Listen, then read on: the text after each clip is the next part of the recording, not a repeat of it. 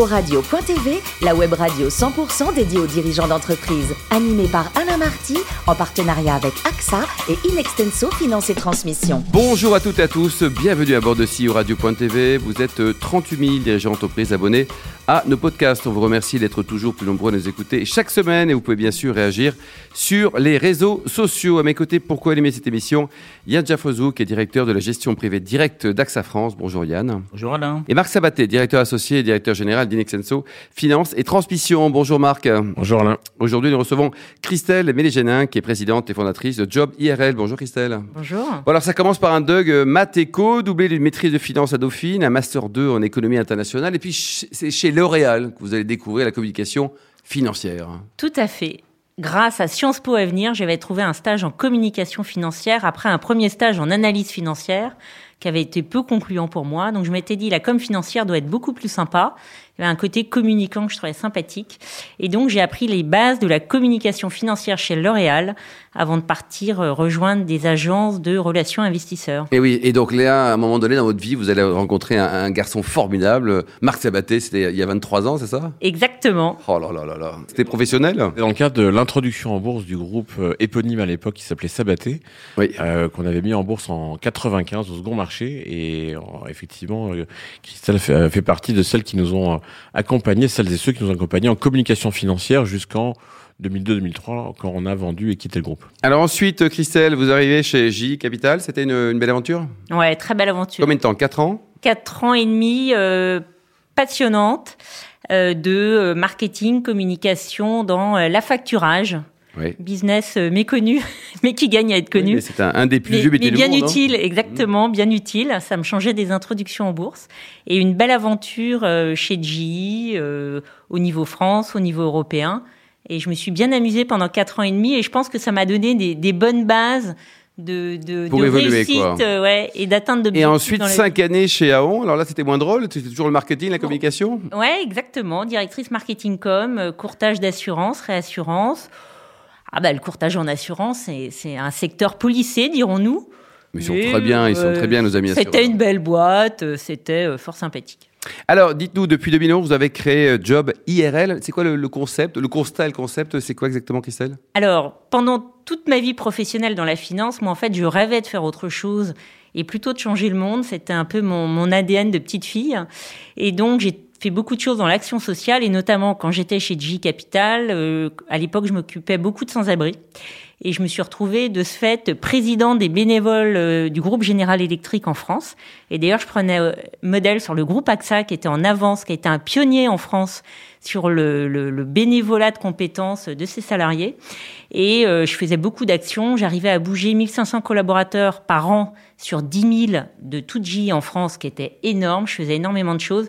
Et c'est là que j'ai eu un déclic en me disant, il faut qu'on amène euh, les jeunes dans l'entreprise, il faut qu'on leur montre les métiers, il faut que tous ceux qui n'ont pas de réseau puissent s'ouvrir à l'entreprise et voir des business comme la facturage qui certes ne font pas rêver les foules à 17, 18 Oh, ans. si, quand même. Ouais, mais Certaines bon, foules, on va dire. pas suffisamment, alors qu'on peut y faire des très belles carrières. Et donc, j'ai commencé à développer ces idées-là. Et en 2011, je me suis dit, je vais créer un réseau social pour connecter en direct les jeunes et les professionnels pour faire un lien massif jeune pro euh, dès le plus jeune âge, dès 14-15 ans. C'est une société Jusqu'à la c'est fin des études. C'est une assoce euh, basée sur la solidarité intergénérationnelle. Puis en France, quand vous voulez travailler avec l'éducation nationale, faut mieux être une association, c'est quand même beaucoup mieux vu.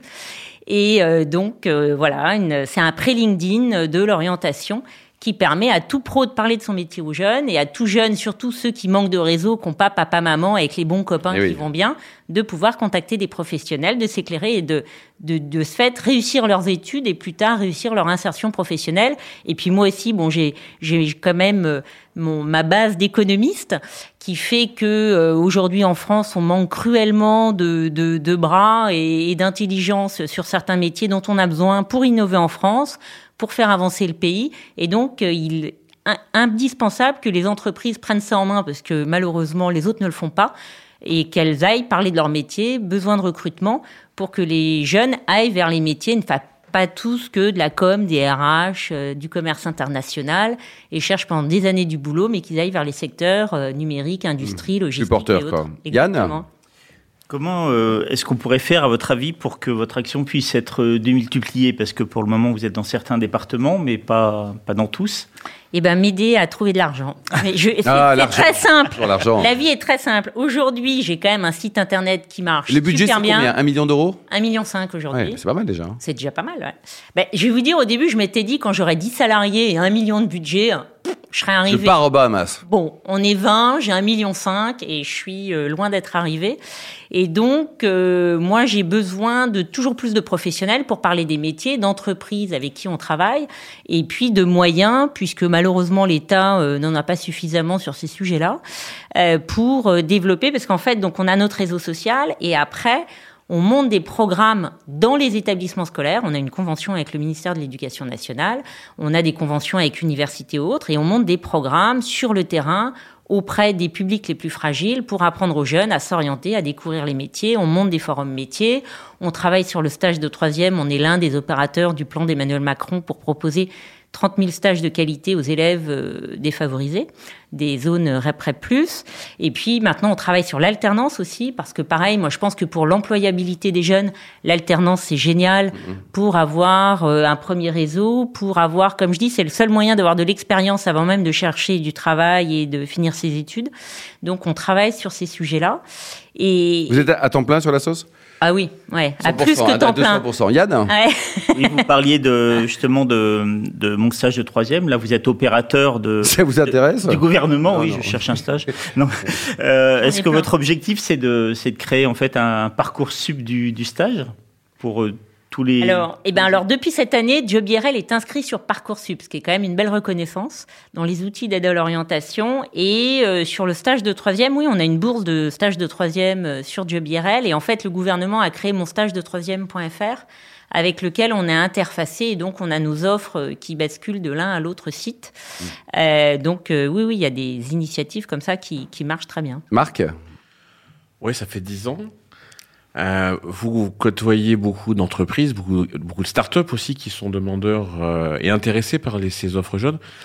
Euh, monter une association comme Job IRL, Job IRL c'est comme un parcours de startup? Vous, Ah, compl- ah non, c'est deux fois plus dur. vous êtes chef d'entreprise Alors, déjà, moi, je dis que Job IRL est une start-up associative parce que je marche avec bah, les modèles que j'ai appris chez G, G Capital. Donc, voilà.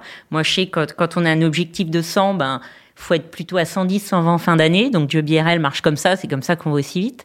Et puis, un modèle associatif qui est compliqué parce qu'il faut inventer un modèle économique. Le modèle économique n'existait pas. En fait, j'ai inventé un modèle de service, je dirais, entre jeunes et professionnels. J'ai inventé un modèle économique. J'ai inventé un réseau social qui n'existait pas. Et donc, euh, diriger une structure comme Job IRL, euh, je suis convaincue que c'est deux fois plus dur qu'une entreprise où il y a un marché qui est relativement évident. Parce qu'en fait, ce qui est très compliqué dans l'entrepreneuriat social, c'est que normalement, quand vous créez une boîte, vous avez des clients qui payent votre service. Et bien là, par définition, vos clients ne payent pas votre service. Parce que sinon, je fais du coaching euh, de jeunes des quartiers favorisés à 400 euros par mois. Ça, c'est facile, on connaît le modèle. Mais là, je vais aider des jeunes qui n'ont pas les moyens de payer. Et pourtant, je veux les aider avec de la qualité. Et donc, il faut que je crée tout un écosystème autour pour que les entreprises participent, le gouvernement participe, les collectivités locales participent et que tout le monde. Donc, ça demande énormément d'énergie pour aller chercher chacun. Vous en manquez pas, Christelle. Marc Donc une équipe entière dédiée au fundraising, comme on dit. Euh, Ouais, pas que. Hein. Pas on que. a un tiers qui fait du digital, puisqu'on a un vrai réseau social. On a un tiers qui, en effet, va chercher des fonds et monte les partenariats avec les entreprises. Et puis un tiers qui développe les programmes sur le terrain, puisqu'aujourd'hui, on a une antenne en Ile-de-France, à Toulouse, à Montpellier, à Lyon, à Marseille, et bientôt à Lille, à Strasbourg, Dans le monde entier. à Bordeaux. Marc, il y a Et j'ai des projets au niveau européen avec Erasmus et, Ah, et en Afrique. Est-ce qu'aujourd'hui, dans, dans l'approche que vous avez, euh, toute, la, toute, la, toute la question de l'inclusion est, est, est prise en compte? On parle beaucoup euh, d'équilibre euh, homme-femme, euh, bon, enfants plus ou moins favorisés, défavorisés. Comment aujourd'hui Job IRL s'étend, ou en tout cas de travail, cette logique d'inclusion qui est souvent au cœur de la réflexion des entreprises dans leur...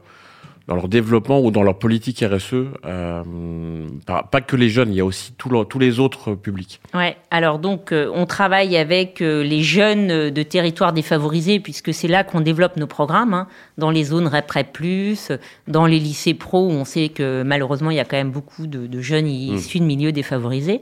Donc on travaille sur ces territoires-là.